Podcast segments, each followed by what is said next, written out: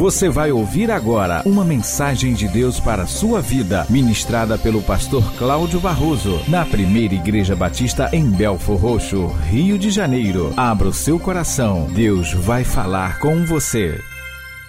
Nós estamos estudando a carta do apóstolo Paulo aos Coríntios, a primeira carta, e nós estamos vendo a igreja de Corinto e a igreja hoje. Uma das coisas que nós temos muita dificuldade quando estudando a carta de Corinto é porque nós somos levados a ter que dar uma resposta.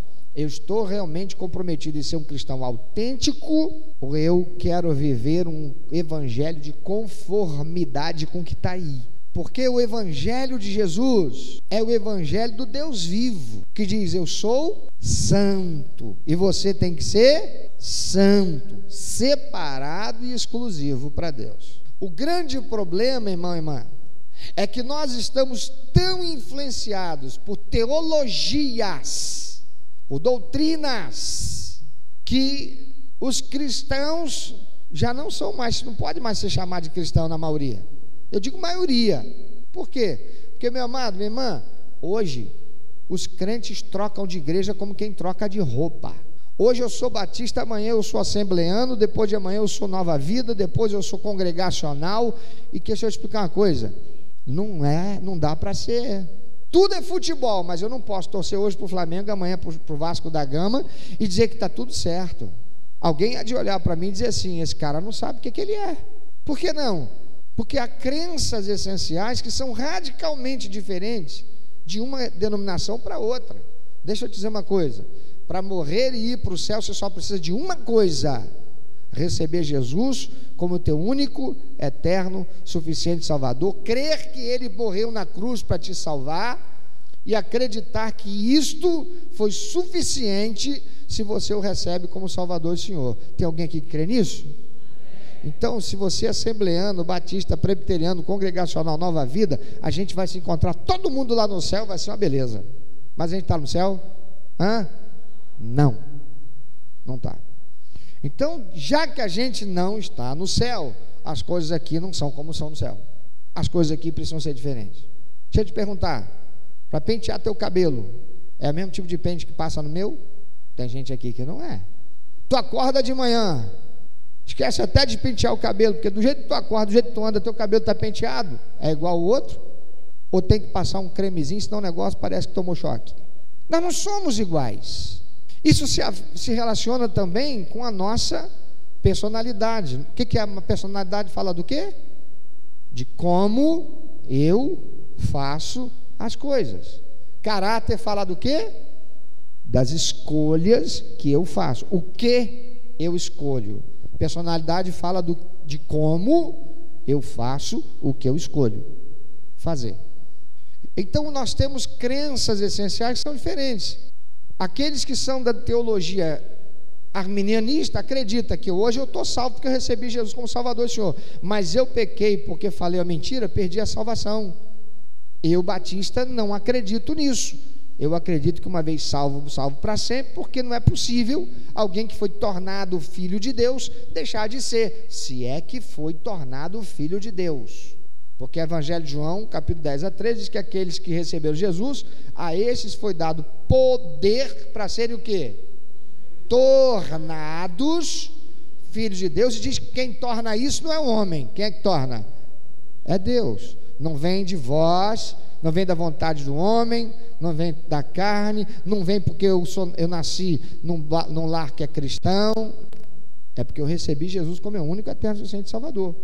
O outro ali acredita de forma diferente. Ele acredita que se ele cometer um pecado, ele perde a salvação. Aí a salvação é só se perseverar. Ninguém vai para o céu desse jeito então.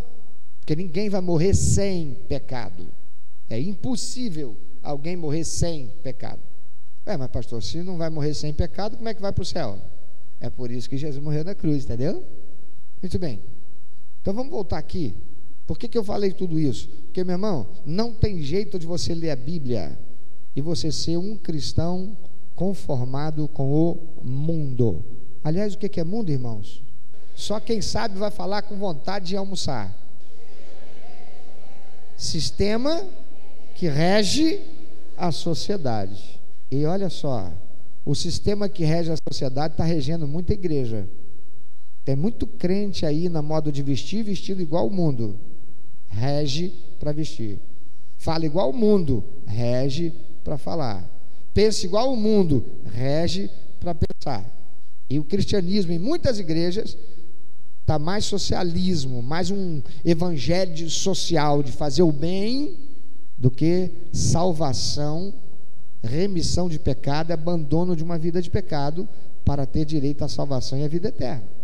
Tem muito crente dentro das igrejas que não nasceram de novo, se conformaram em se tornarem membro de uma igreja, de uma denominação.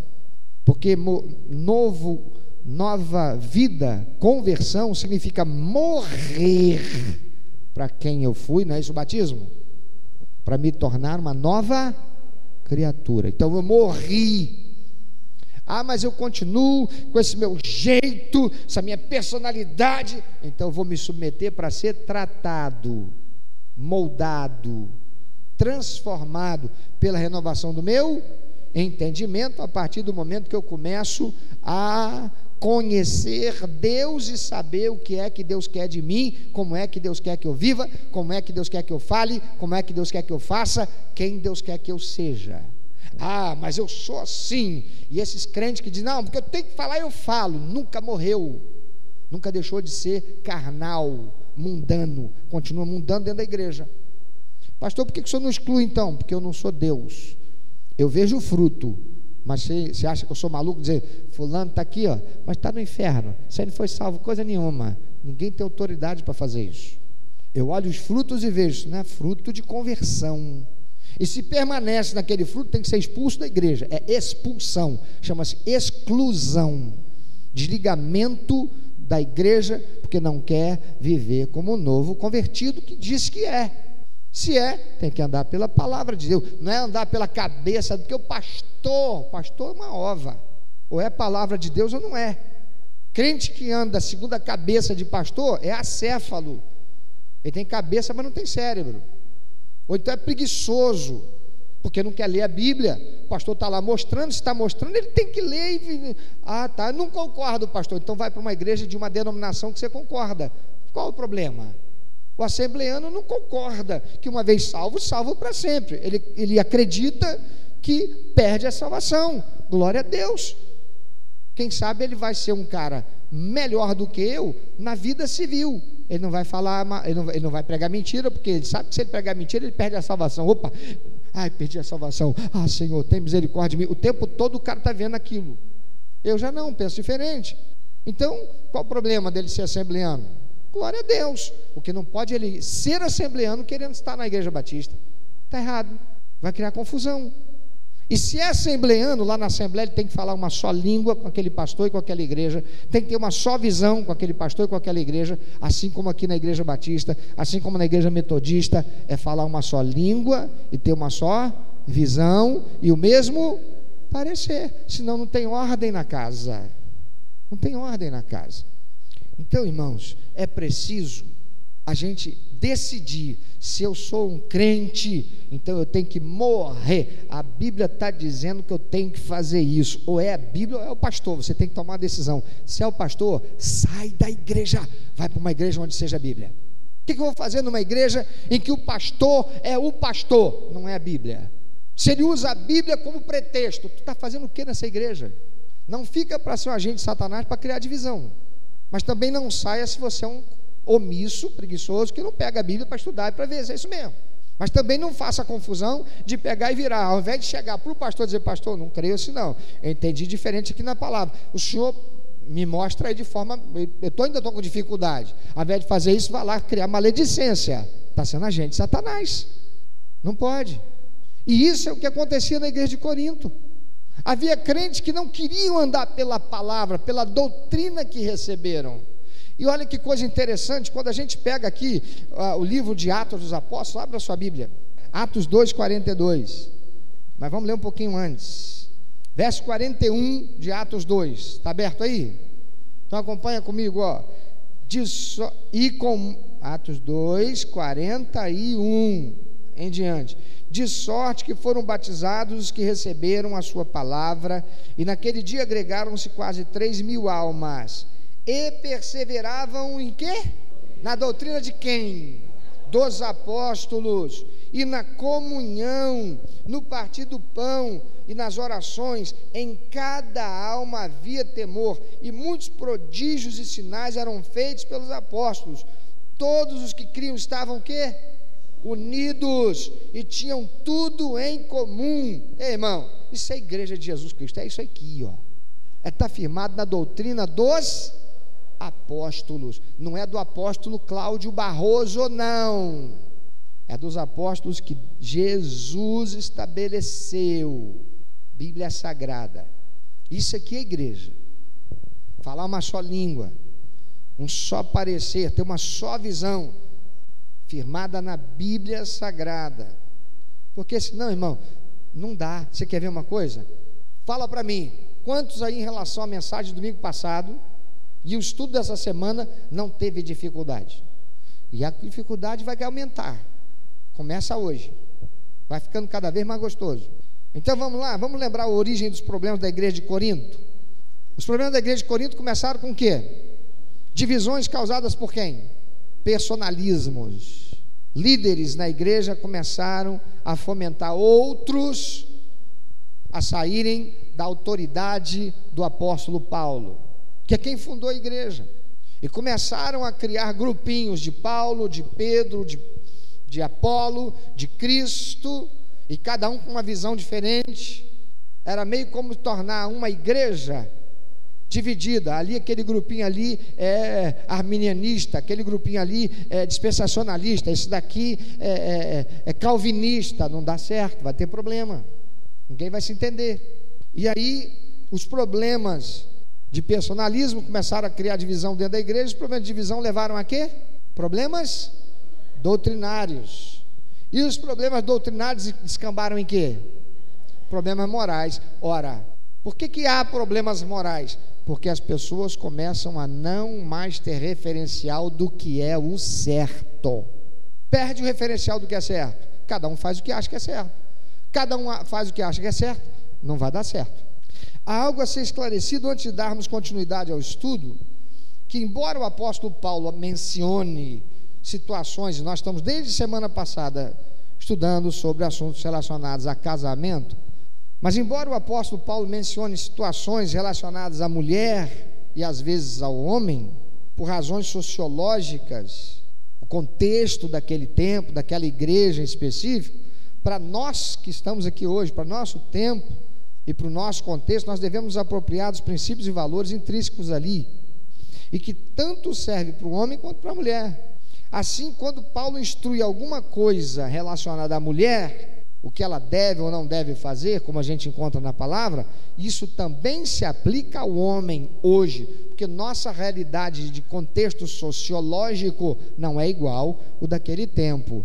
Não é igual, por exemplo, do tempo do Brasil de 50, 60 anos atrás, quando a mulher não tinha direito de votar. A mulher não votava.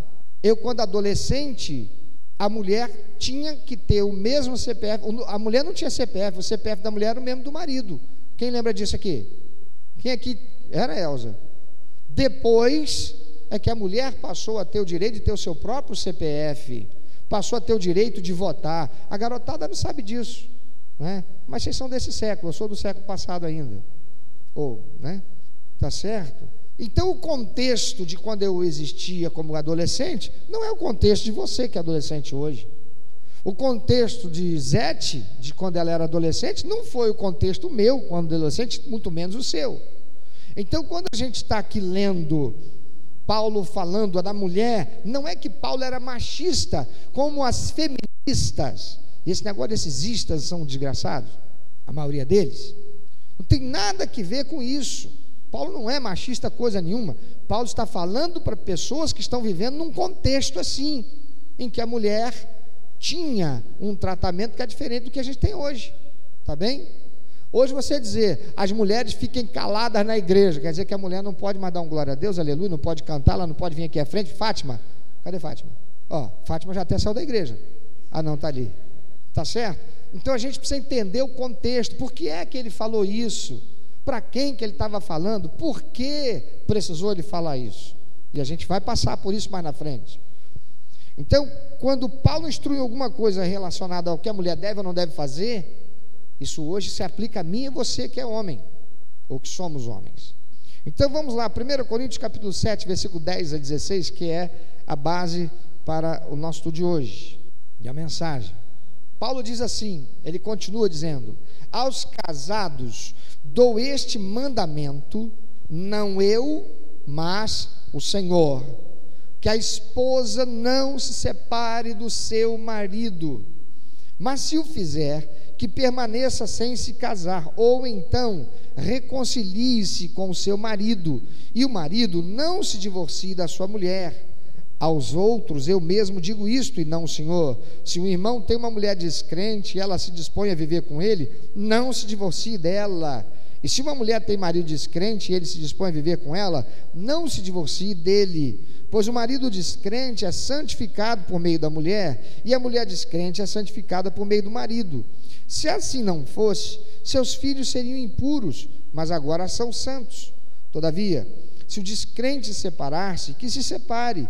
Em tais casos, o irmão ou a irmã não fica debaixo da servidão. Deus nos chamou para vivermos em paz. Você, mulher, como sabe se salvará seu marido? Ou você, marido, como sabe se salvará a sua mulher? Amados, há duas coisas aqui que algumas pessoas pegam para relativizar a Bíblia e dizer que ela não é a palavra de Deus. Dizer que ela contém. Se ela contém, aquilo que está sendo dito aqui não é tudo que eu preciso ou que eu posso, que eu devo receber como palavra de Deus. Por exemplo, no verso 10, Paulo diz: Este mandamento dou não eu, mas o Senhor. E no verso 12 ele diz: Aos outros eu mesmo digo isso e não o Senhor. Aí diz assim: Isso daqui eu não vou receber para a minha vida, não. Isso aqui é Paulo falando. Irmão, presta atenção nada, nem aquilo que é dito pelo Senhor na Bíblia, você pode pegar, pensar e dizer assim: isso daqui é isso e acabou. Porque nós temos que olhar o contexto.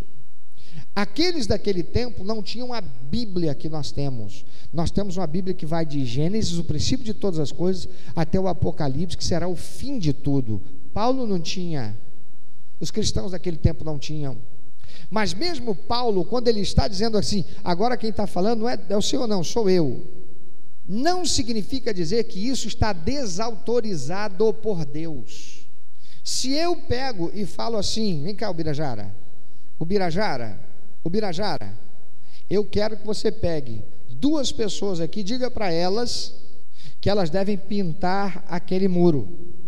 Aí o Birajara pega duas ou três pessoas aqui e diz assim: o que eu vou falar não vem de mim, vem do pastor Cláudio, fulano, beltrano, ciclano, pinta lá o muro.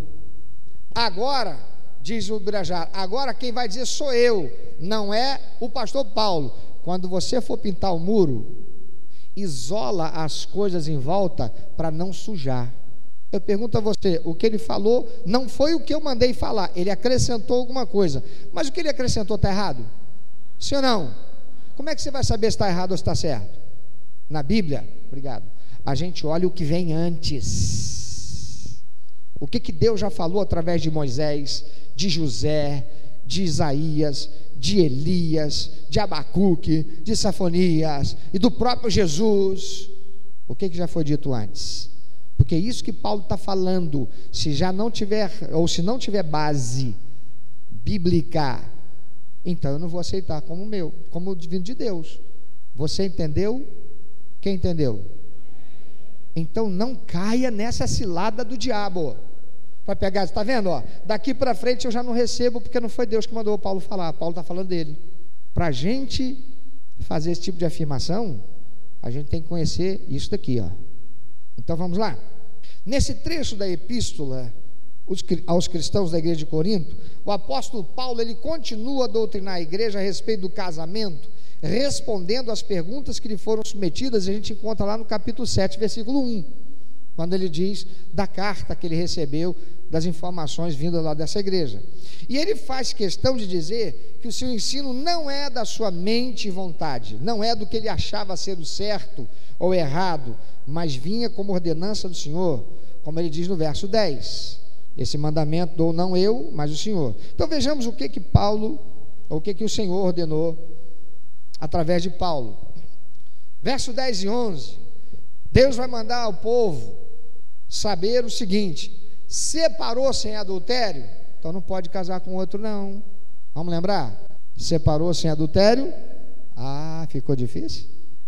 Porque não é isso que a gente ouve aí fora, por muitos pastores que estão na televisão, que estão no YouTube, e gente com galão na camisa.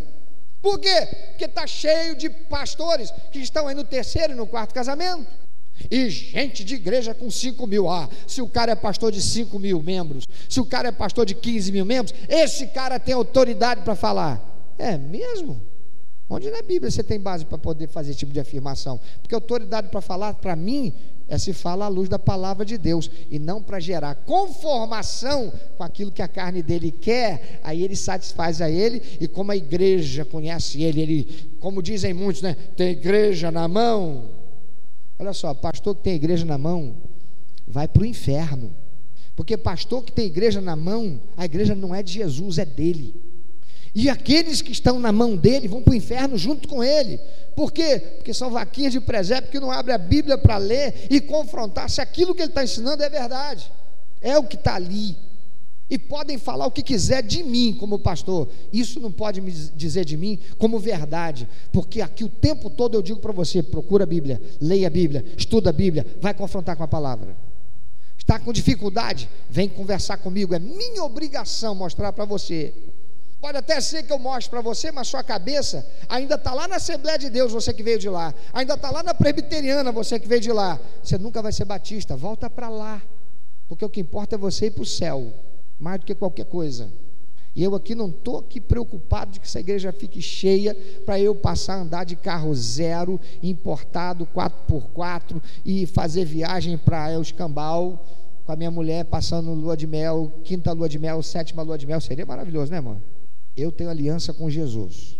E se você tem, você precisa conhecer a palavra de Deus, estudar. E aceitar, meu irmão, que remédio bom é remédio amargo. Tem gente que quer remédio. Olha só, quando o metiolate ardia, irmão, ninguém gostava, mas quando machucava, ninguém procurava outra coisa. É verdade ou não é? A galerinha aí antiga do meu tempo.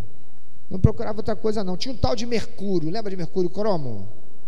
Mercúrio cromo nunca matou ninguém. Aí começaram a dizer que mercúrio cromo, mercúrio é isso, que mercúrio cromo é isso, mercúrio é aquilo, que dá câncer, dá não sei o que lá. Eu nunca soube de ninguém morrendo com mercúrio cromo para colocar em machucado. Mas nós somos, sabe o que? Massa de manobra. Uma meia dúzia de empresários, com alguns governantes e alguns ah, legisladores corruptos, são comprados.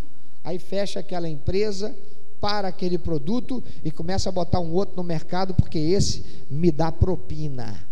Então a gente começa a dizer que aquilo não presta, aquilo foi bom enquanto durou porque a gente era ignorante, agora acabou. Tem muito disso na sociedade, infelizmente. Mas sabe como é que a gente fica sabendo disso? Se a gente estuda, se a gente vai para a escola, se a gente lê livro, não se a gente fica assistindo programa de televisão que fica fazendo fofoca da vida dos outros e aquilo que não acrescenta. Separou sem adultério, não pode casar com outro, não. O mundo diz que pode. O que é, o mundo? Vamos falar bem forte: sistema que rege a sociedade. É o sistema que domina a sociedade. E um monte de igreja está aí assim, separou, meu irmão, não está dando certo. Mas não, querido, ah, vida que segue, faz a fila andar. Já falei e vou repetir porque o contexto necessita. Fui procurado por um membro dessa, que foi membro dessa igreja há muito tempo virou para mim e falou, pastor, eu perguntei como é que está lá, pastor, não estou naquela igreja mais não. Eu falei, ah, rapaz, mas o que, que houve? Pastor, eu não posso continuar numa igreja como aqui. Eu aprendi com o senhor, uma vez casado, meu filho, até a morte. Quantas vezes eu entrei na sala do senhor para falar da minha esposa? Eu falei, fiquei sem paciência até contigo, hein? falei, pois é. O senhor nunca disse para mim, mete o pé, rapaz, essa mulher é uma íngua. E ela era mesmo, para ele. Para mim não fazia diferença. Mas sabe o que é, pastor? Eu fui uma vez, fui duas, fui três vezes na sala do pastor, conversei com ele. Na quarta que eu fui, pastor, ele virou para mim e falou assim: Meu filho, faz uma coisa, nem eu aguento mal ouvir você falar dessa mulher. Essa mulher é um atraso na sua vida. Cara, deixa ela embora, então manda ela embora logo uma vez, que assim você começa tudo de novo. E aí, quem, quem sabe se aprende faz certo agora. Um pastor? Que igreja é essa? Se ela acompanha esse pensamento. Meu irmão, porque é isso que eu quero. E vocês sabem que tem um pastor que é exemplo. Flávio, vem cá, por favor. Não tem vergonha disso, porque o nosso passado tem que ser exemplo do que não fazer e do que fazer certo. Está aqui a minha esposa.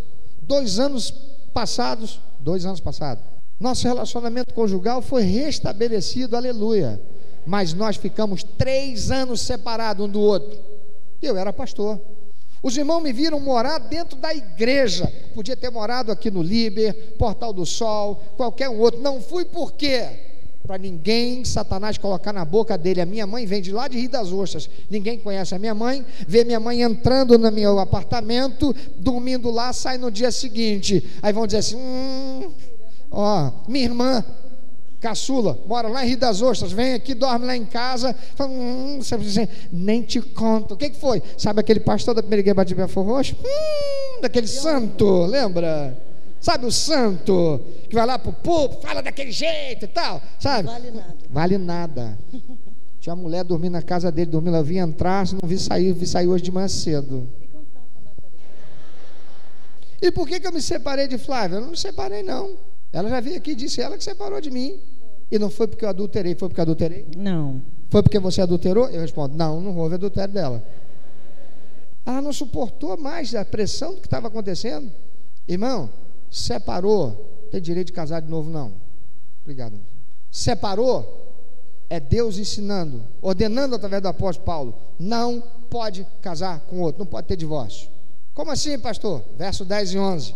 Aos casados dou esse mandamento, não eu, mas o Senhor, que a esposa não se separe do seu marido. E hoje serve também para nós, então vamos ler direito. Que o marido não se separe da sua esposa, mas se o fizer, que permaneça sem se casar.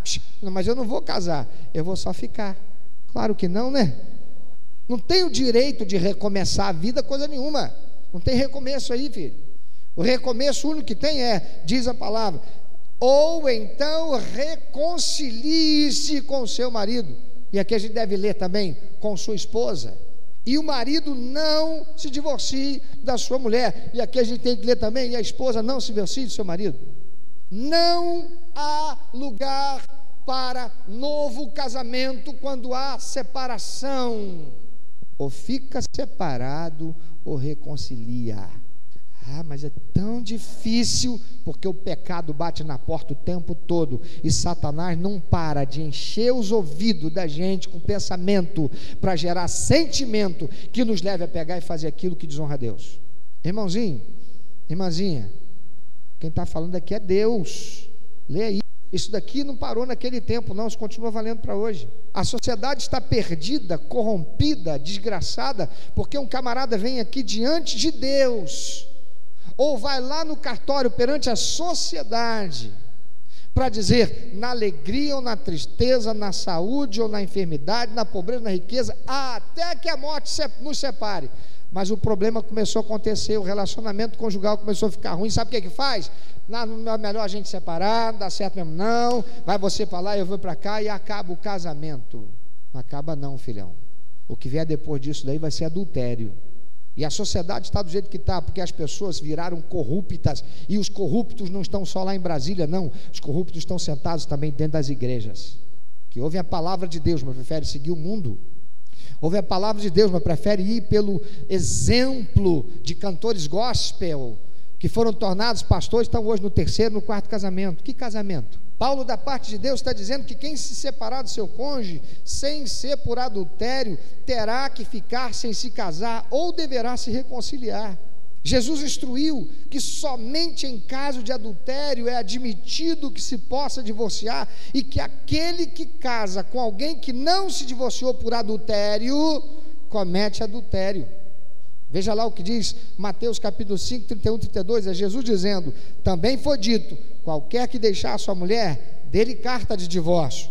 Eu, porém, quem está falando é Jesus, Vos digo que qualquer que repudiar sua mulher, a não ser por causa de fornicação, e algumas versões está adultério, e essa palavra aqui é porneia, que quer dizer exatamente isso, ato sexual fora do casamento, faz que ela cometa adultério, e qualquer que casar com a repudiada ou o repudiado comete adultério. Então eu me separei de Flávia. Não houve adultério, me separei. Aí tem lá, passados uns meses e tal, eu não quero mais mesmo. Aí eu encontro elazinha aqui, uh, que linda, hum, vamos namorar? Vamos, começa a namorar. Já é adultério. Calma, está caminhando para ser. Porque isso daqui que a gente chama de adultério ainda não se consumou, a menos que eu e ela vamos para a cama ter relação sexual, na cama, onde quer que seja. A menos que eu e ela tenhamos uma relação sexual. Aí se consumou o adultério. Aí eu adulterei contra ela. Ela está livre. Mas nós estamos separados. Eu me separei dela. Eu estou aqui me mantendo, mas ela foi para lá, fez a mesma coisa. Ela está em adultério. Aí eu me separei dela, encontrei com essa, comecei a namorar. Tive uma relação com ela, eu adulterei. E ela se tornou adúltera. É isso que está sendo dito pelo Senhor Jesus. Eu, porém, vos digo que qualquer que repudiar sua mulher, a não ser por causa de fornicação, faz que ela cometa adultério, e qualquer que casar com ela, comete adultério. Por quê? Porque a separação nossa não foi por adultério. Marcos capítulo 10, versículo 11 e 12 ainda vai dizer: E ele lhes diz: Qualquer que deixar a sua mulher e casar com outra, adultera contra ela. E se a mulher deixar o seu marido e casar com outro, adultera. A orientação que Paulo está dando é para homem ou para mulher, serve para os dois, assim como Jesus acabou de dizer. É bom que se tenha em mente, irmãos, que Jesus diz: a não ser em caso de fornicação ou adultério, ato sexual, significando que é preciso que tenha havido uma conjunção carnal consumada. Presta atenção nisso, hein? Não basta você pegar o telefone dele e encontrar as mensagens de WhatsApp meio que insinua que está acontecendo alguma coisa. Tem que ter uma confissão do pecado de adultério ou você ter comprovação do adultério dele ou dela. Tem muita mulher crente que já está querendo meter o pé no traseiro do cara. Tem muito homem crente que já está querendo meter o pé no traseiro dela pegou uma mensagenzinha, já diz que é adultério e mete o pé. Meu príncipe e minha princesa, Jesus diz: a não ser que tenha havido uma conjunção carnal. Deu uma bitoca, está caído, já está já tá inclinado para cometer adultério, mas foi bitoca, ainda não foi outra coisa. Jesus muitas vezes disse assim: quem tem ouvidos para ouvir, quem não tiver, vai fazer diferença mesmo, não. Tem que ter disposição para ouvir Jesus e obedecer. Então, separou sem adultério? Pode casar, não. Com outro, não. Segundo, ela não ser cristão ou ele não ser cristão não é justificativa para separação, não. Verso 12 e 14: Aos outros eu mesmo digo isso e não o Senhor. Se o irmão tem mulher descrente e ela se dispõe a viver com ele, não se divorcie dela e se uma mulher tem marido descrente e ele se dispõe a viver com ela, não se divorcie dele, pois o marido descrente é santificado por meio da mulher e a mulher descrente é santificada por meio do marido. Se assim não fosse, seus filhos seriam impuros, mas agora são santos. O que Paulo está dizendo é que por causa do desejo de servir a Cristo, algumas pessoas na igreja de Corinto pensavam, estavam pensando por causa desse problema de divisão teológica, doutrinária, esses personalismos. Não, eu, o pastor fala, mas não acho que é assim, não.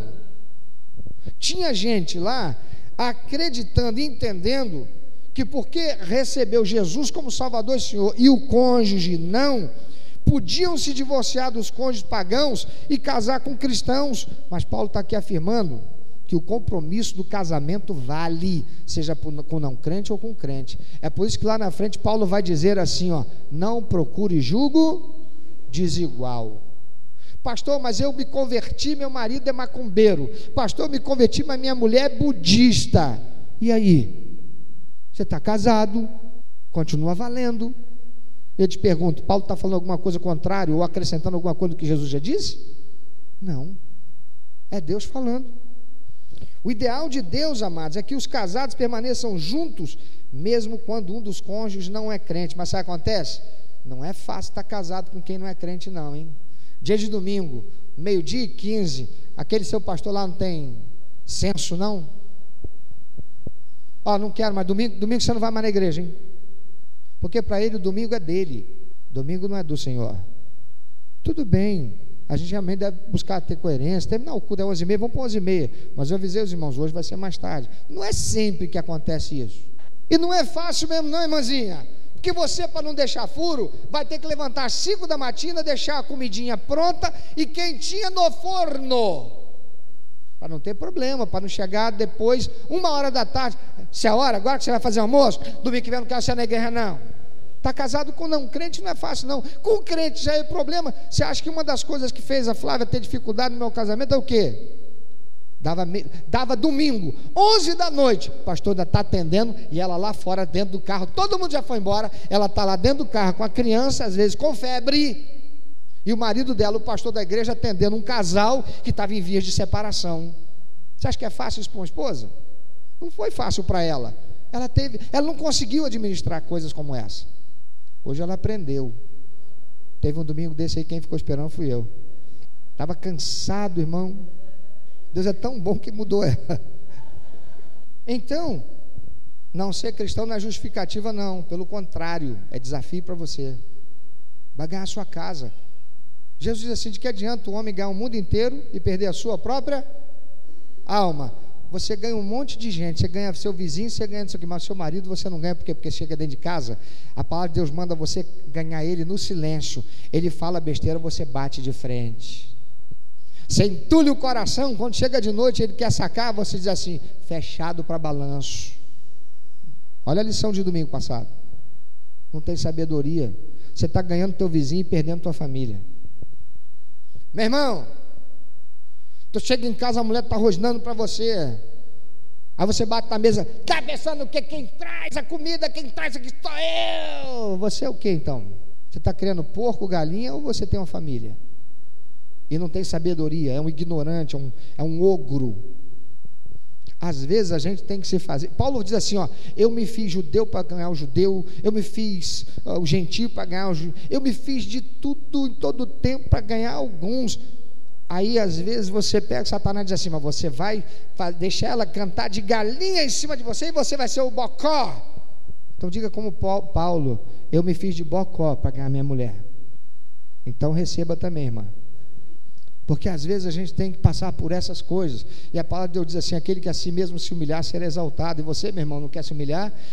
Aquele que desceu do céu, deixou a sua glória, se vestiu de carne, passou pelo que passou para nos salvar, tem autoridade para dizer: aquele que a si mesmo se humilhar será exaltado. Paulo, obediente a Jesus, instrui que o casamento ele é permanente. Marcos capítulo 10, versículo 1 a 9, Jesus diz assim: levantando, ah, o evangelista registra, e levantando-se dali, foi Jesus para os termos da Galiléia, além de Jordão, e a multidão se reuniu em torno dele, e tornou a ensiná-los como tinha por costume. E aproximando-se dele, os fariseus perguntaram-lhe, tentando: É lícito ao homem repudiar sua mulher? Mas ele respondendo, disse-lhes: Que vos mandou Moisés? E eles disseram: Moisés permitiu escrever carta de divórcio e repudiar. E Jesus respondendo, disse-lhes: Pela dureza dos vossos corações vos deixou ele escrito esse mandamento. Porém, desde o princípio da criação, Deus os fez macho e fêmea. Por isso, deixará o homem a seu pai, sua mãe, unir-se à sua mulher, serão os dois uma só carne, e assim já não serão dois, mas uma só carne. Portanto, o que Deus ajuntou, não separe o homem. O cônjuge cristão deve procurar ganhar o outro para Cristo. Seria fácil racionalizar a separação. No entanto, Paulo apresenta um forte argumento para ficar com o cônjuge descrente e ser uma influência positiva no casamento. Esse argumento que Paulo apresenta da parte de Deus está no verso 14, que o cônjuge e os filhos são santificados. Diz o texto: Pois o marido descrente é santificado por meio da mulher, e a mulher descrente é santificada por meio do marido.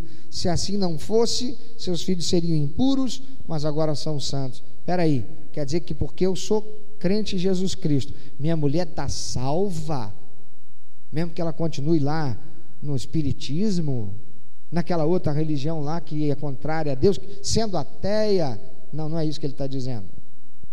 As, está dizendo que as bênçãos que fluem para os crentes não param neles, mas se estendem a outros.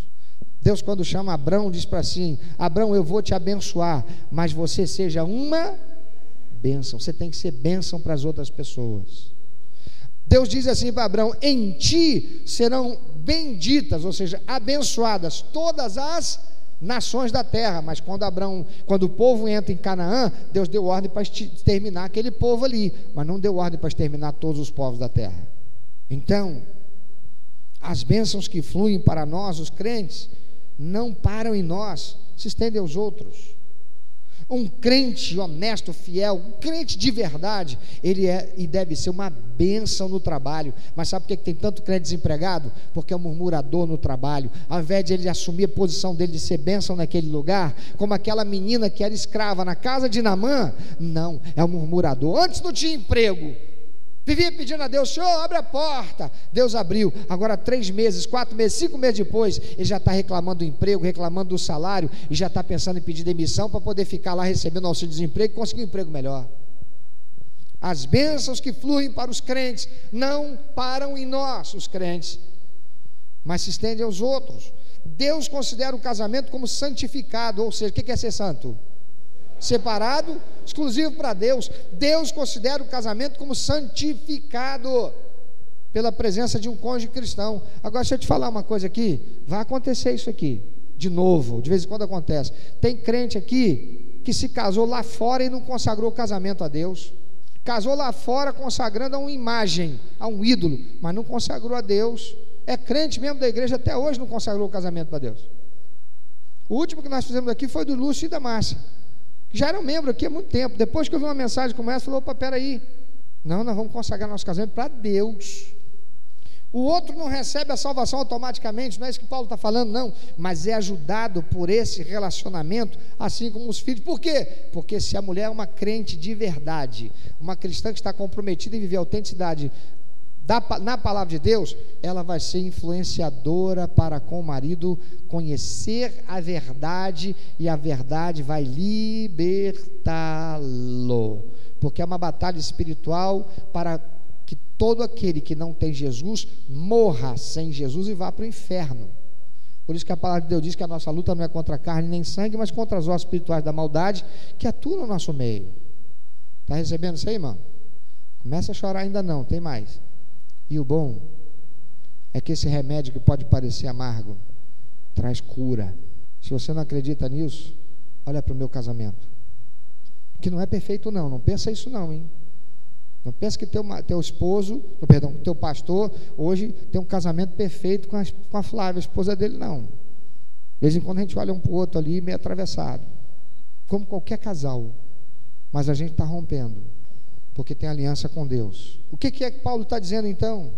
É que a fé de um dos pais cristãos dá aos filhos um relacionamento próximo com a igreja, assim como se ambos os pais fossem cristãos, o que poderá levá-los à salvação. Quando eu era garoto, meu pai estava afastado da igreja. Eu vi meu pai, eu cresci vendo meu pai tocar bandolim na igreja. Depois meu pai adulterou e pediu desligamento da igreja. Minha mãe não se não, não separou dele, permaneceu com ele. Meu pai ficou muitos anos afastado da igreja. Dia de domingo, meu pai ia para a Cachoeira do Tinguá com os colegas, com parentes dele. Onde você acha que eu queria ir? Para a igreja com a mamãe? A mamãe dizia: Você vai para a igreja comigo. Eu e minhas irmãs. Papai ia para a festa, não sei o quê, não sei o dia de domingo. Minha mãe: Você vai para a igreja comigo. Irmão, até os 13 anos de idade. Teve um dia que eu me revoltei com a minha mãe. Falei: Não vou na igreja já tinha 13 anos de idade, estava trabalhando, empregado, já tinha meu salário, achava que era o cara. Falou, tudo bem, então você também não sai de dentro de casa. E outra, chave geral desligada. E se acender uma vela, eu vou saber, porque isso aqui é prédio, tem um monte de vizinho. Você acha que acendi alguma coisa? Mas fiquei revoltado. Deixa eu te falar uma coisa. Alguém aqui já apanhou de pai e mãe? Apanhar não é ser espancado. Alguém aqui já apanhou de pai e mãe por disciplina? Doeu, não doeu? Você ficou zangado, não ficou? Alguma vez você fez como eu? Eu só posso ser filho mesmo de criação. Eu vou pegar minhas coisas, vou embora. Quem aqui já pegou e fazer sua trouxinha e embora? Pois é, ficou? Eu também fiquei. Louvo a Deus pela mãe que eu tive cristã. Enquanto meu pai queria o mundo, a minha mãe queria Jesus. Eu vivi num ambiente onde eu conto com os dedos de uma mão dos mais de 40 garotos com os quais eu brincava. Quem está vivo nunca foi preso, é chefe de família e deu certo. Eu sou um deles. Um exemplo bíblico disso foi o próprio Timóteo, que lá no capítulo 4, versículo 17 dessa carta, Paulo diz a respeito dele, que foi ele que levou essa carta para os Coríntios. Olha o que que lá em Atos capítulo 16, versículo 1, fala a respeito de Timóteo. Chegou Paulo a Derbe, Paulo aqui sou eu que estou acrescentando porque não está no texto, mas é isso mesmo.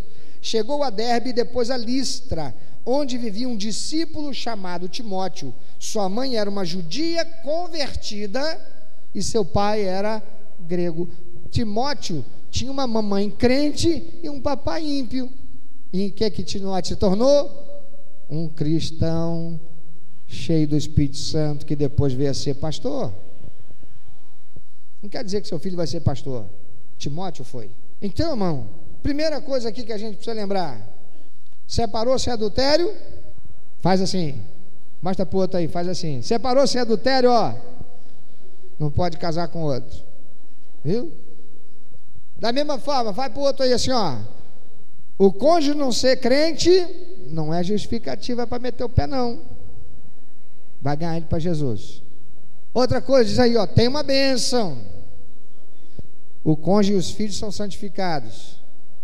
Se você for fiel, bem pode ser que Deus vai dar, vai capacitar você para a salvação dos seus filhos. Quem sabe teu marido. Aqui, ó, cadê o Luiz, o Luiz é, Ferreira e a Selma aí?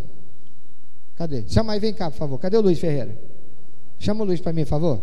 Pede para ele vir aqui correndo. Selma aí, vamos aproveitar que ele não chegou aqui ainda. Tá vindo? Selma aí, quanto tempo você está casado? 31 anos. Quantos anos tem que você estar tá aqui? Sete.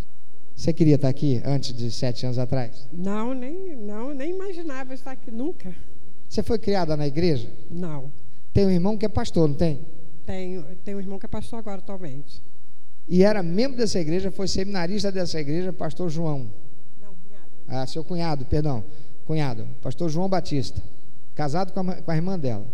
Aí, sete anos atrás, você não queria nem saber de pisar aqui. Não, não Verdade queria... isso? Verdade. E de sete anos para cá, você recebeu Jesus, está aqui com a gente. Glória a Deus. Há sete anos atrás, como é que era teu casamento?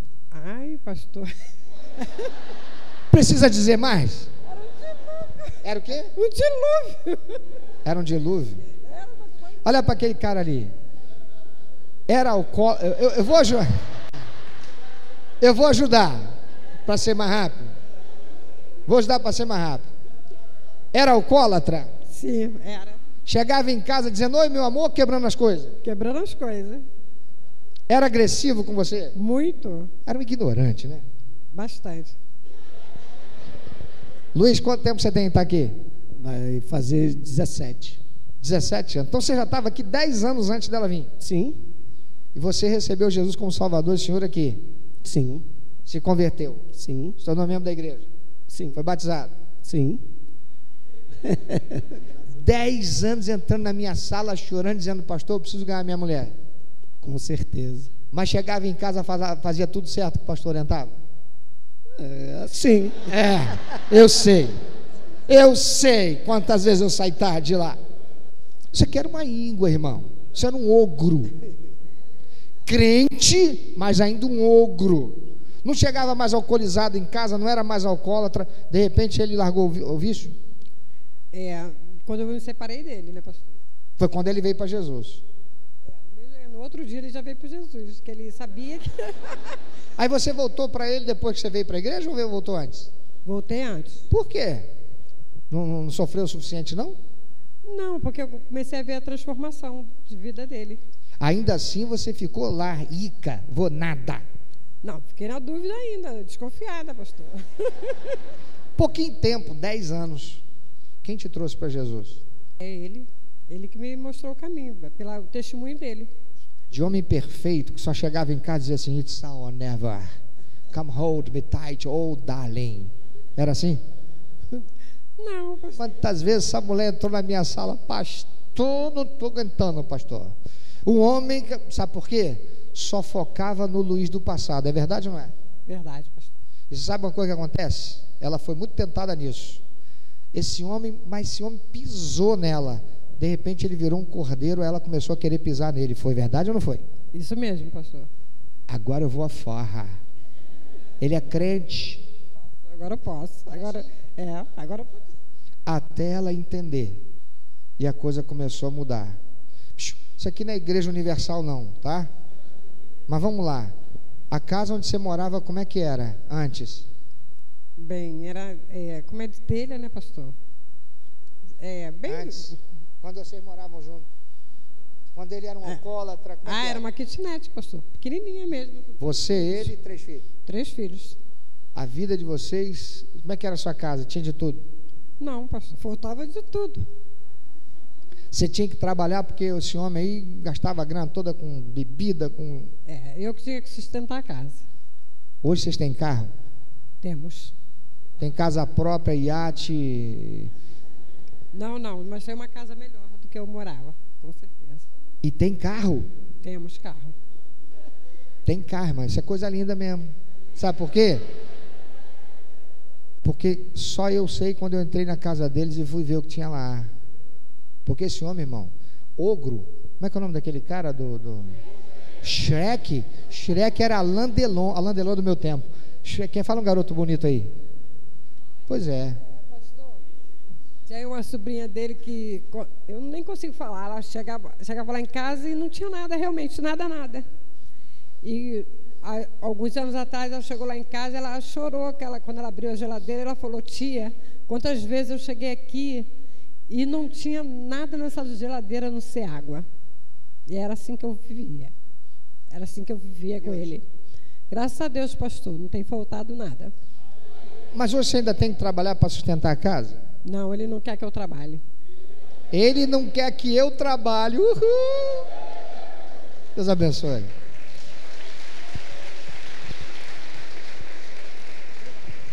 Irmão, deixa eu dizer uma coisa para você.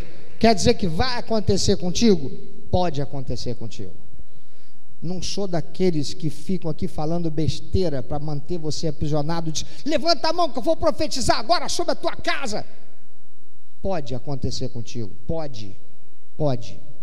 Esse homem muitas vezes entrou na minha sala para dizer, pastor, eu não estou aguentando mais. Quando antes eu não era, eu era do mundo, eu era endemoniado, chegava em casa quebrando tudo. A mulher nem falava comigo, ela nem piava.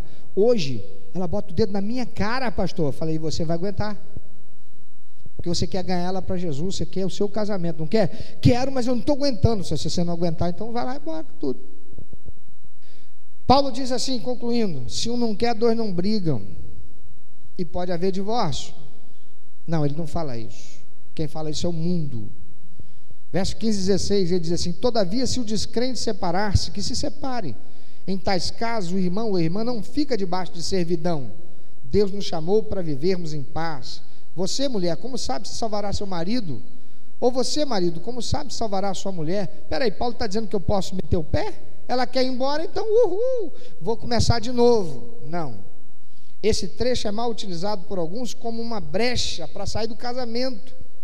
Mas as declarações de Paulo foram dadas para encorajar o cônjuge cristão a tentar se relacionar bem com o incrédulo e fazer o casamento funcionar. Só que isso pode ser que não dê certo, porque vai depender do outro. E se o outro ainda assim quiser meter o pé e ir embora? Vou me divorciar. Quando Jesus diz assim, a não ser em caso de adultério, não está dizendo, adulterou, mete o pé nesse infeliz e começa de novo, vai ser feliz. Não foi isso não. Deus conhece cada um de nós. Ele sabe que há alguns que na sua constituição psíquica, emocional, não conseguirá superar a traição no casamento. Deus sabe que alguns de nós não vai conseguir de novo deitar na cama com o cônjuge, sabendo que ele ou ela estava deitado há um tempo atrás com outra pessoa. Olha que coisa. Quantos de nós não casamos com alguém que já tinha perdido a virgindade com outra pessoa que não foi com a gente? Ah, ainda assim a gente casou com essa pessoa. Mas não havia uma aliança. Foi feita uma aliança, famílias foram envolvidas, toda uma história foi construída, todo um histórico de fidelidade, de entrega, e agora eu fui traído. Alguns não suportam isso.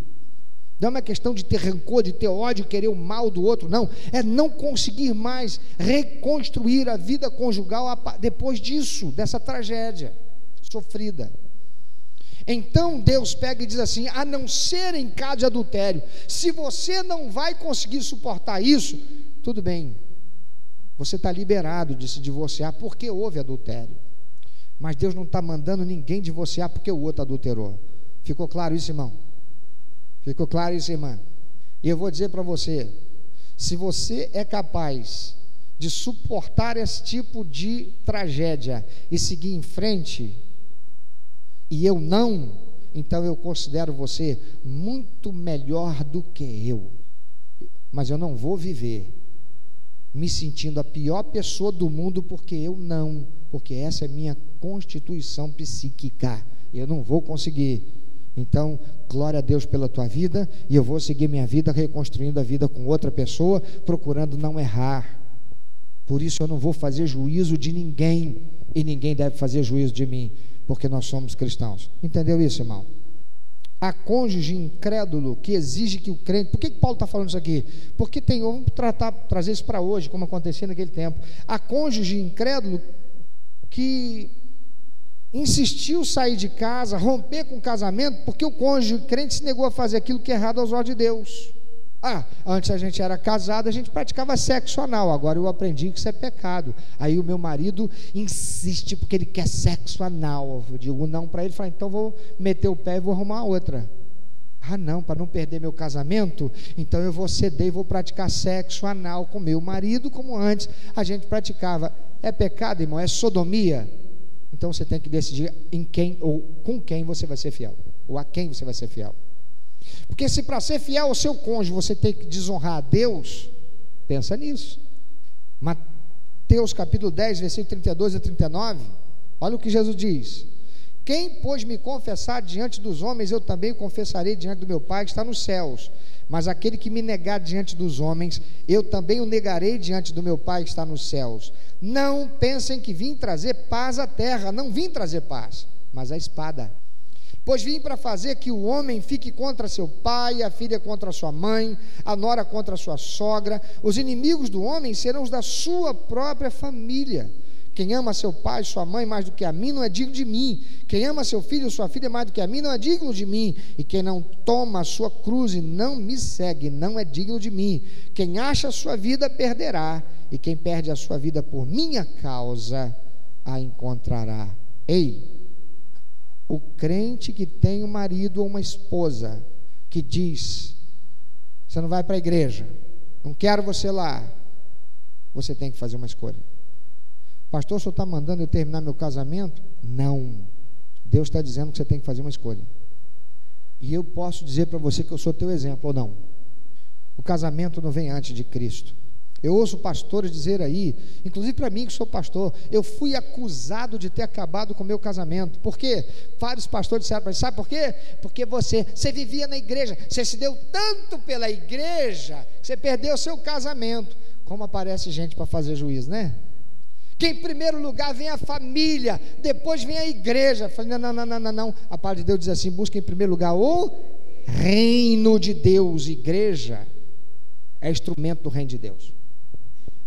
Se a minha família não é do Senhor, eu sou. Eu vou fazer de tudo para minha família ser. Por isso que a palavra de Deus diz para não meter o pé, não largar. Pelo contrário. Agora também, ah tá, já que é assim. já encontrei o meio, Satanás trabalhando. Já encontrei o meio para eu poder me ver bem. Aquele infeliz vai embora amanhã. Quando ele disser, você não vai à igreja, aí que eu vou dizer, eu vou sim, porque eu sou de Jesus. Ele vai meter o pé mesmo, vai adulterar, que eu sei que ele não aguenta ficar sem. Aí eu, ó, uh, você, que, quem vai estar em pecado é você. Está empurrando seu marido para o capeta. Não é por aí não. A palavra de Deus diz que a mulher sábia edifica a sua casa. Irmã, tem gente aqui que não queria jamais passar daquele portão para cá porque tinha ódio de mim, eu nunca fiz nada contra a pessoa. Tem marido que não entrava aqui porque tinha ódio de mim, por eu ser o pastor da igreja e estar orientando a mulher do cara como membro dessa igreja. Mas por causa do testemunho dessa mulher, que foi orientada à luz da palavra de Deus através de mim, o marido foi ganho para Jesus. Não sei se tem alguém aqui assim, tem alguém aqui assim? Está lá, ó. Vitão, Lu, Márcia. O casamento não vem antes de Cristo. O que Deus está demonstrando como objetivo principal, instruir Paulo a escrever isso aos Coríntios, era para insistir que os casais devem buscar a unidade, não a separação. Quem quer a sua separação é o diabo, Deus não. Mas ele é um ímpio, ele pode ser um adorador de Satanás. Deus não quer a separação do casamento. Que isso, pastor? Ué, Jesus veio e morreu por quem? Por quem era crente, salvo? Não. Aquele ladrão na cruz era o quê? Um pagador de impostos? Não. Os que estavam assassinando ele eram que? Assassinos. E ele diz o que para o pai? Perdoa-lhes, que não sabem o que fazem. Então, fica valendo a instrução dos versículos 10 a 11, ou seja, não poderá haver divórcio, nem outro relacionamento, mesmo depois da separação, a não ser que aquele que abandonou adultere. Pensa sobre isso. Irmãos, nós temos que decidir se somos realmente comprometidos com viver cristão autêntico, porque ser um cristão autêntico significa ser totalmente rendido ao senhorio de Cristo.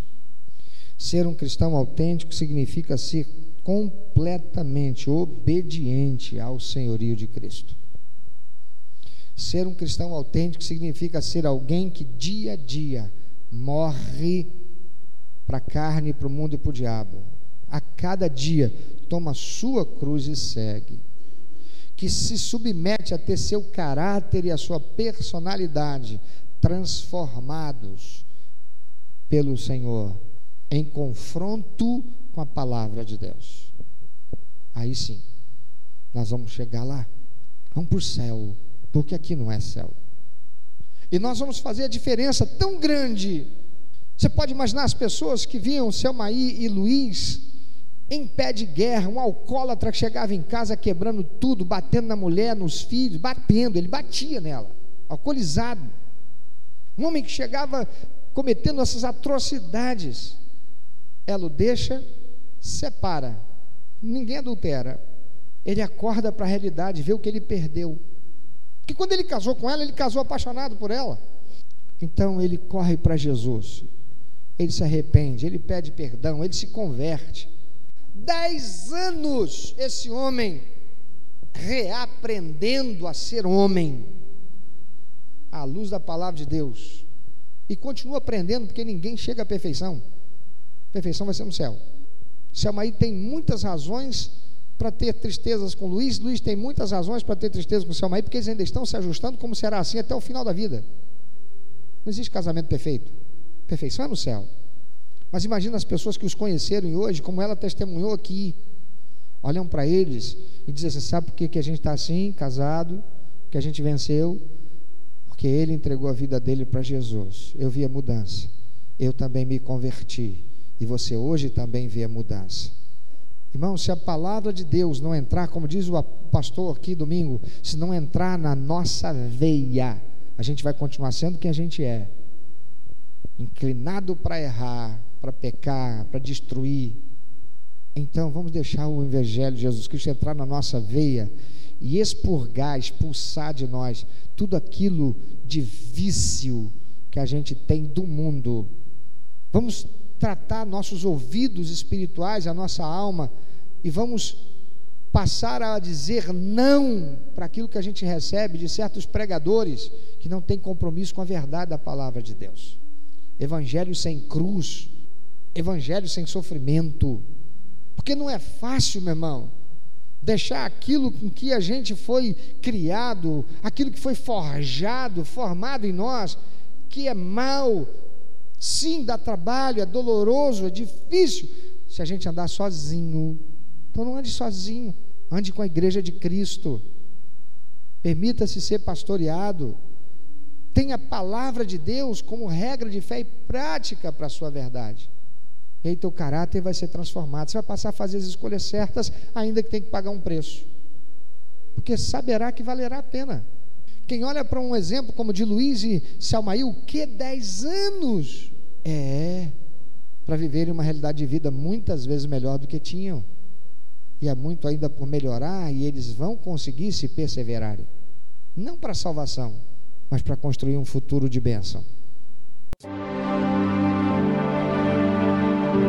Meu amado ouvinte, você que ouviu esta mensagem, se Deus tem falado ao seu coração, se você foi constrangido pelo Espírito Santo e quer compartilhar isso conosco, quer que nós estejamos orando por você. Se você quer nos informar que você recebeu Jesus como teu único, eterno e suficiente Salvador, se você quer saber um pouco mais a respeito do que fazer para dar prazer ao coração de Deus e viver a vida que o Senhor tem reservado para você, vida de paz, de equilíbrio, de satisfação, entre em contato conosco.